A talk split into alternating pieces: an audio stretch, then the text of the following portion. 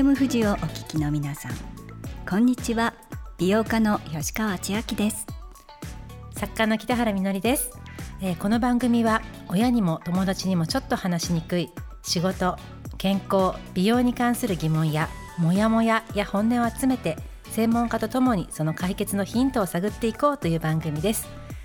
それではまずね、はい、吉川さん私たちの話をしたいと思いますけれども、はい、えー、私は吉川さんをご紹介したいと思います、えー、吉川さんは美容家。美を追求されるお仕事をされてきていて、えー、日本のオーガニックコスメを、まあ、紹介した第一人者の方です。ありがとうございます。美容家っていうとどんなお仕事かってわからない方も多いと思うんですけれども。はい。あクソきますか？あの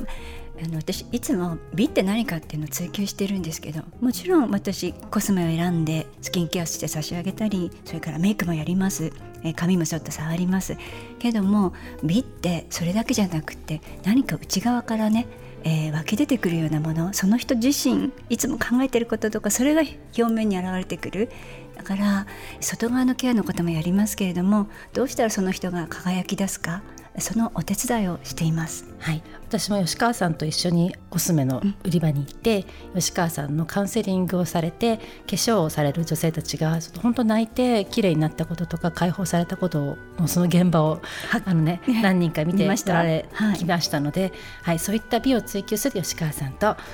今日はお話をしていきたいと思います。はい、では私は北原さんのことをご紹介したいと思います。北原みのりさん作家です。えー、1996年日本で初めて女性だけで運営するプレジャートイを扱うラブピースクラブを開設されたラブピースクラブのオーナーです。ラブピースクラブはですねラフォーレ原宿の中に今ありますけれども、えー、トイって私たちねプレジャートイだったり有名なとこでは、まあ、吸水ショーツえー、それから膣トレボールとかね。あの膣トレグッズがあったり本当にねフェミニンな可愛らしいものをたくさん扱っている、え、ショップです。そのオーナーです。たくさんご本も書かれていて女性にねまつわること、えー、女性の応援団ですよね。ありがとうございます。まあ、今ラジオをお聞きの皆さんは膣トレとかあの吸水ショーツとかわからない方もいらっしゃるかもしれないんですけれどもそんなことが何なのかっていうこともこの番組では話していきたいなと思います。女性の声がたくさん集まるこの番組今週もカリスマ産婦人科医医療法人社団ウィメンズウェルネス女性ライフクリニック銀座新宿伊勢丹理事長対馬瑠璃子さんにお話を伺います。あなたはフェムテックって知っていますか？女の人の話フェムボイス。最後までどうぞお楽しみに。女の人の話フェムボイスこの番組はシミックソリューションズ株式会社がお送りします。マイバディマイチョイス女の人の話フェムボイスこの番組では明日へのヒントになる体や美容仕事にまつわるあれこれを専門家の方にお聞きします。今月は産婦人科医の対馬瑠璃子さんにお話を伺っています。対馬先生は、えー、実は私の主治医でもあるんですけれども銀座にとても素敵な、えー、産婦人科のクリニックを開設しています、えー、いつもの診療に加えて本をたくさん書かれたり講演会をしたり女性の健康啓発に、えー、たくさんの時間を割いています、えー、そんな津島瑠璃子先生です。今日のテーマはフェムテックです。北原さんは一説では日本で初めてフェムテックを紹介した方とも言われていますがズバリフェムテックって何でしょうか？はい。フェムテック。実はこれ昨年の流行語にも選ばれてるんですけれどもえー、女性の困りごとをテクノロジーで解決していきましょうっていう、まあ、分野の話です。でフェムテックはフィーメール女性とテクノロジー技術を合わせた言葉でその、まあ、女性の困りごとっていうとやっぱり女性ならではのその生理だったりとかあの、まあ、更年期ホルモンの変調によるえー、不具合、はい、具合が悪くなったりとかイライラしたりとかそういったことをテクノロジーを持って解決していくっていうようなあの、まあ、技術っていうのがね最近すごく増えてきてるんですよね。はい。ね、この話ちょっと掘り下げていきたいなと思ってますが、はい、このフェムテックを牽引している方素敵な女性がたくさんいらっしゃるんですけれどもその中で医療の観点からフェムテックを牽引しているのが対馬先生なんですねそれでは対馬瑠璃子先生とのインタビューの模様をお聞きください。Let's chat about your honest mind. リスナーの皆さんこんにちは。対馬瑠璃子です。今週はフェムテックについてお話ししたいと思います。最近いろいろなところでフェムテックという言葉を耳にするようになりました。対馬先生はいろんなフェムテックを医療現場に取り入れていますよね、教えてください。そうですね。なんであのえー、やっぱり私たちはあのもともとテクノロジーを扱うと思うんですね。あの手術もそうですしさまざまなあのまあ、女性にとって役に立つものを治療だけではなくその症状の緩和とか改善とかに使っているのでもちろんお薬も一つのテクノロジーだと思うし、はい、最近はレーザーとかもねできてきて、うん、あのまあ、レーザーでオペをやったりそれからレーザーを当ててコラーゲンを増やすとかそういうようなことをやったりもしますしそれからやはりあの皆さんのお悩みを聞いてると乾燥とかね、はい、あのあるいは性交痛とか、うん、あの痛みとかさまざまな痛みもねその普段から痛いので、えーと、もう歩けないとかねそういうようなこともあったりして、まあ、それに対してあのあらゆるアプローチをしながらあのその人が少しでも快適になるっていうことをあの一緒に考えていってます。うん、もなんか快適さのためにいろいろっていうのは新しいですね。えそうよね、快適であってもいいんですよっていうところは今までなかったと思うのね。うん、治ればいいんだですよね。そうそう 治ればいいんだ。そう命助かったんだからあの贅沢言うなみたいな、そういうところもあったと思思うんですよね。まあ、ちょっと口に出せなかったんじゃないですか？うもうほんたたまらなくっても痛くても、もう。黙ってるみたいなのがこう染みついてたんじゃないかね、ね、諦めてたりね、はい、我慢してたり。本当にそれは残念なことですよ。はい、はい私あのずっと96年からその女性向けの生理用品だったりとかプレジャーグッズとか、うん、そのそれこそ膣の乾燥を防ぐようなローションを販売してたんですけれども、うん、やっぱりどうしてもアダルトっていうふうにやっぱ思われてしまうことが多くて女性の体に使う、膣に使うっていうと、それはセックスに関係することだからエロいものだろうっていうふうに言われてでもこれ全然違う絶対これって病院で本当は売っていくものだよなっていう思いがずっとあったんですよね。うんうん、で今ようやくフェムと、フィメールとテクノロジーで女性の特有の困りごとにテクノロジーで解決していきましょうっていうようなところとね。そういう私たち扱ってたグッズがやっぱ島先生のクリニックで置いていただいたりとか、そうなんですすごい人気。人に、あ本当ですか、そう皆さんね、どうですかって言うと、いやこれ本当に好きなんですって、あの助かりましたっておっしゃってるからね、よかったわと思って。私もね北原さんのところの膣トレボールあのコロコロっと まままりのようなものの中に重りがついててちょっと尻尾みたいなのがついてるんですけど、うん、それでトレーニングあのしてます。もともとやっぱりその生産業の人たちがそういうチストレボールとかローションとか作ってて、だから最初私も見た時にこれ何に使うんだろうっていうことをよく分からなかったんですね、だけどこんなに尿失禁で困ってる女性がいるんだとか、それで生活は困難になってるんだっていうことをやっぱ物があって初めて気づくしでもみんな我慢してたわけですよね、そういうのね。だけど今そういうのがあったりとか膣が乾いてる時はちゃんとローション使うといいのよみたいな思うと、すごく楽な時代になりましたよね。そうですよね。本当にね、もう尿漏れがあるからあの外に行けないとか、本当にねおむつ生活をしながら人には絶対知られないようにとかね、本当匂いのことを気にしたり。あのかわいそうなんだけれども本当に言えないっていう人が多かったのが、うん、最近、ね、最近でも本当にねかなりお年の方も、うん、あのご相談に来られますよ。尿漏れ、うん、尿漏れもそうだしあと痛みとか乾燥感。でこれはどうしたらいいのかって。いうのをね。いくら年取っても同じことですよね、うん。乾燥して痛いんだったら相談しなきゃいけないし、うん。なんとかしないと。それに、ね。ほら皆さんね、うん。あのこれからも元気で、うん。あの旅行もしたいし遊びに行きたいからそのためにはどうしたらいいのか、うん。みたいなね、うん。前向きな解決法をあの探っていらっしゃるんですよ。それでね、あのちゃんとあの自分の言葉であの、うんどこがどういうふうに痛くて、まあ、どういう時にどういうこう不快感があるかみたいなことをおっしゃいますよ。質のことを相談するっていうね、うん。その文化がやっぱななかった中で、うん。それやっぱ安心していけるお医者さんがいるってことがどれだけねうん。私たちにとって楽になってるかってことですよね。医師の方もね、うん。フェムテックが出てきて、うん。すごくね言いやすくなったのと、あよかった。よかった。そのそのフェムテックを合図にうん。また患者さんが来られるっていうのはね、うん。いい循環を生んだかもね。なんか世界的な流れですようね。ん。で、うん。あの本当に若い人たちなんかもいろんなテクノロジーでもう競い合って開発してくれて、それにほら、あのそのえーセックスに使うっていうことも、あのそれがなんていうの？対象でではなくて主体者になったでしょ？うん。う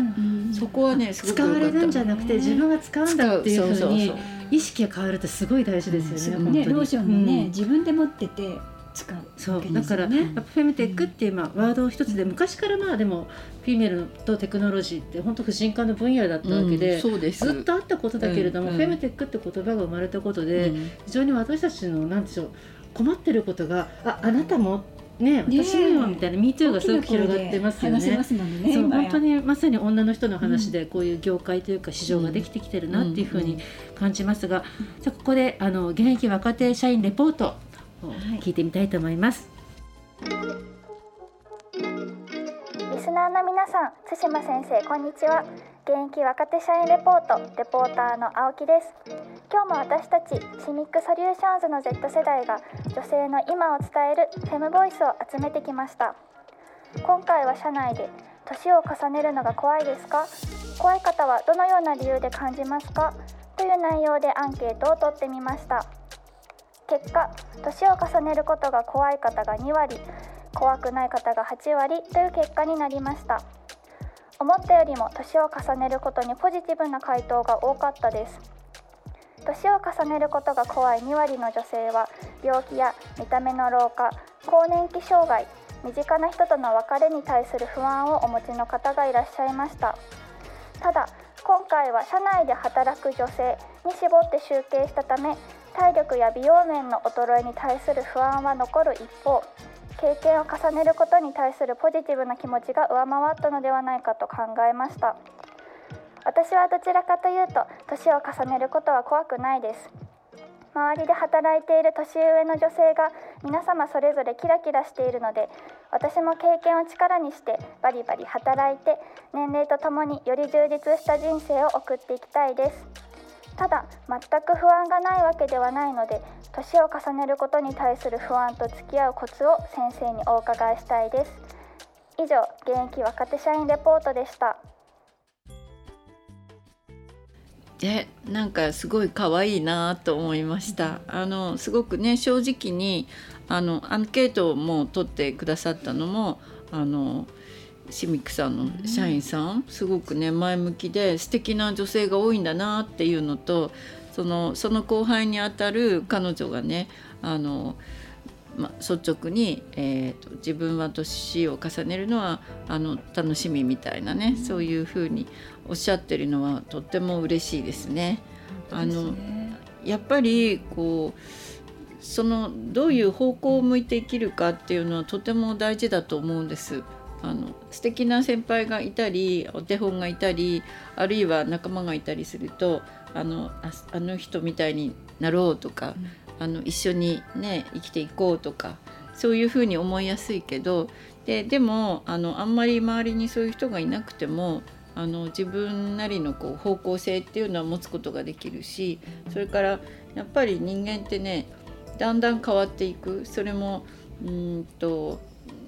まあ、年取ることってもちろんあの機能が低下していったり病気が増えていったりすることでもあるけどでもその中でもあの早く病気を発見してちゃんとケアできている人それから機能は低下していくけどそれはあのゆっくりゆっくりな人もいるわけで、まあ、そういうのの積み重ねがあって今日本人の寿命ってね90歳になり100歳になろうとしてるわけだからやっぱりそうやってあのこれからの時代を生きる人たちがあの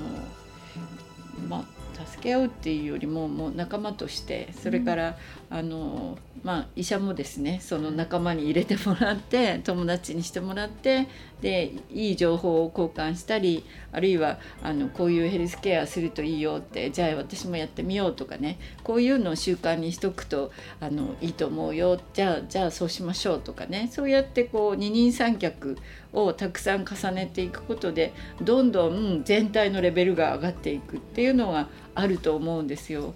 それはだから病気があるなしとか関係なくあのやっぱりウェルビーイングであるっていうことね体も心もそれから環境とか社会そのものがウェルビーイングであるっていうことにつながっていくんじゃないかなって思います。まあ、今聞いてあの若い方がね、えー、ウェルビーイングで、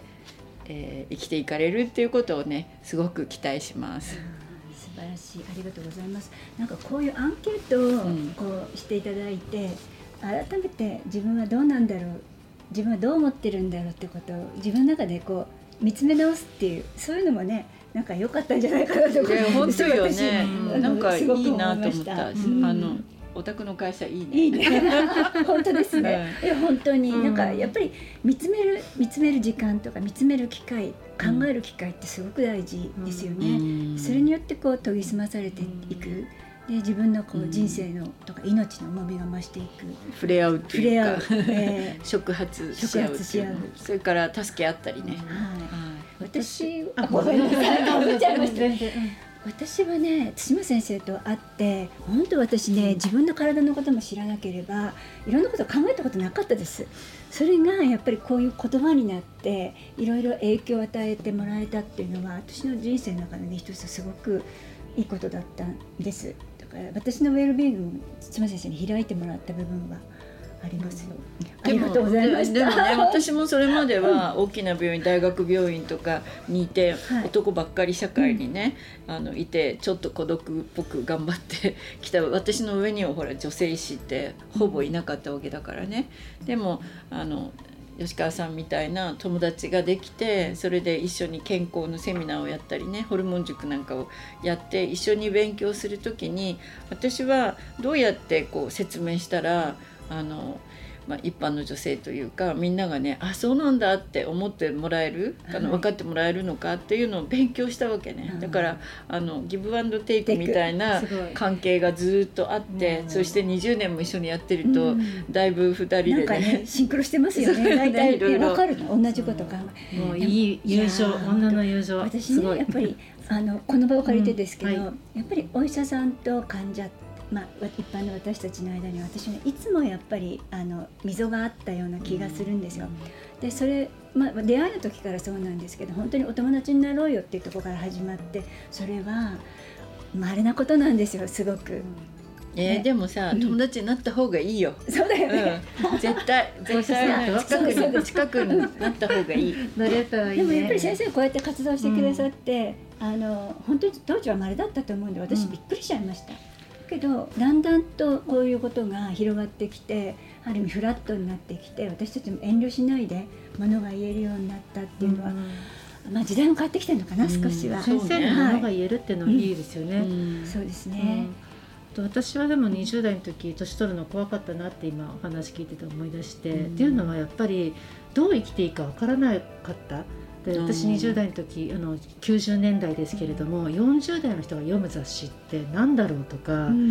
50代の人で働いてる女性がほとんどいなかったです組織に。そうそう。だから今シミックさんは50%半数以上女性の会社ですけれどもやっぱ自分の前に女性がいるってことの大事さですよね。やっぱりお二人がやっぱこうやって友情をね積み重ねているっていうのを見てる下の世代にとっても勇気を得ることになると思いますしやっぱり自分の話が安心信できて、ね、自分の先輩がいるっていう状況ですごく大事だなっていうふうに思いました。そうしましたら本当にねたくさんいいお話を伺いましたけども、最後に先生が今伝えたい、あのフェムボイス女の人の声をお願いします。へえそうねでもねやっぱりせっかく同じ時代に生まれてそして同じテーマを今意識してるわけですよね。それはあの、まあ、当事者である女性たちが今まで言えなかったことをだんだん言えるようにしてきた私たちのこうあの努力があると思うんですけどそれをあのもっともっと進めて、もう次の世代ももちろんだけど私たち自身が生きやすいようにしようよって言いたいです。そしてやっぱりそのみんなが同じじゃなきゃいけないとかこうしなければいけないとかそういうことじゃなくて一人一人が違っていていいんだとかもっとみんなが快適なことがそのあのみんなで実現できるっていうことをね信じていきたいなと思っています。ぜひ皆さんのウェルビーイングみんなで実現しましょう。島先生4週にわたりありがとうございましたありがとうございましたどうもありがとうございます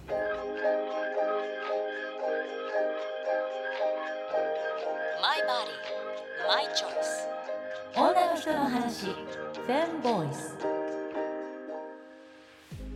対馬先生のお話いかがでしたか？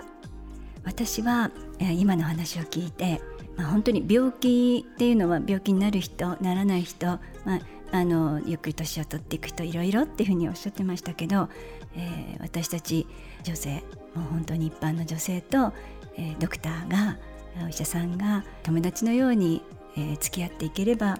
本当に私たちのウェルビーイングは開いていく、まあ、そんなお話を受けて本当に嬉しかったですし島先生とたまたまですけどそういう、まあ、本当に友達になれて私はあの本当にラッキーだったと思ってますけれどもこれからは皆さん同じだと思います。新しいウェルビーイングの時代が来ると思っています。いやウェルビーイングって言葉すごくいい言葉だなって今日改めて思いました。年を取るってあの、まあ、20代の私に怖くないよって言ってあげたいんですけど、はい、でもやっぱり不安抱えると思うんですよね。はい、なぜかっていうとやっぱり自分の健康とか自分の体のことを知っていこうと思ってもなんかその女性が年を取っていくことに対してちょっとあの冷たい視線があったりとかサポートされなかったりとか、うん、ねそうかもしれませんね。そういう不安って、お金のことも、ね、健康のこともいろんな不安があるじゃないですか、うんはい、だからこそやっぱり助けになる先生を見つけたりとか友情吉川さんや対馬先生の友情ちょっともう胸が熱いですわ。本当に。いや一つまあ、うん、こう一例として、いい見本になれたら慣れていたら本当にあのと思います。そうですよね、はい、なのでやっぱり持つべきものは友とお医者さんと、はい、そして自分を助けてくれるテクノロジーを探していくとはなんかもう自分の専門家になることとかそういったものを身につけていくと年を取るの怖くないかもしれないなってちょっと思いましたね。はい。あのホルモン塾で出てきましたけれども、はい、まあ、吉川さんとあの対馬先生が出会った、まあ、そこでホルモンについて話をしていく場所でしたね、うん、私も一回参加しましたけども、はい。うん、いや勉強になりました。本当ですか、うん、あれは、えー、2002年からやってるんですけども私先生と会ったの2000年なんですね、えー、で体調がものすごい悪かったんです、でいろんな顔回って、何も悪くないって言われて本当に困ってた時に先生出会ってえ女性ホルモンのことをたくさん教えてもらって自分の体のことを教えてもらってそれから本当に体調良くなってきてこれをみんなに伝えなきゃいけないっていうことで2002年から今まで165回やってます。はい、で先生もやっぱりあのどんなに丁寧にお話しするって言ったってホルモン塾でさえも2時間みっちり話しても話しきれないぐらいなんです。でとても診療時間の中では詳しく話せないのでもうこのセミナーを聞いてくれっていうことで私たちは続けています。本当にまあ10代20代30代40代50代もっと上の人もこういうの前に聞いておきたかったって言ってくれます。そんなセミナーです。ホルモン塾を通して、まあ、たくさんの出会いがあったかなと思うんですけれども、はい、やっぱり40代50代で自分の未来に不安を抱えている方たちが集まって真剣に話を聞いている姿が私もとても印象に残ってます。でそのホルモン塾から出たあの、まあ、更年期の本や閉経の本、はいで聞くとやっぱ閉経っていうことが大きくタイトルになってる本って今までなかったんですよね。そうですねあんまり好きな言葉じゃないですもんね、ね、みんなが。だから更年期とか閉経っていうことは決してネガティブなものではなくて私たちが通る一つの過程なんだそこを楽しくどう過ごせるかっていうことをとてもポジティブに感じられるような、まあ、知識って本当に自分を幸せにすることなんだなってことを感じました。ですよねだから受けていただくと理屈じゃなくパッとあの目の前が明るくなるみたい。確かに、はい。そんな風にホルモン塾でも診察の部屋でもいろんな女性をサポートしてきた対馬先生の4回続けてね伺いました、対馬先生ありがとうございました、えー、これからはねこの番組のホームドクターになっていただいて、はい、皆さんのご質問とかそういったことにも答えていただけたら嬉しいですね。ね、ホームドクターになって、いただきましょう。いただくことにいたしました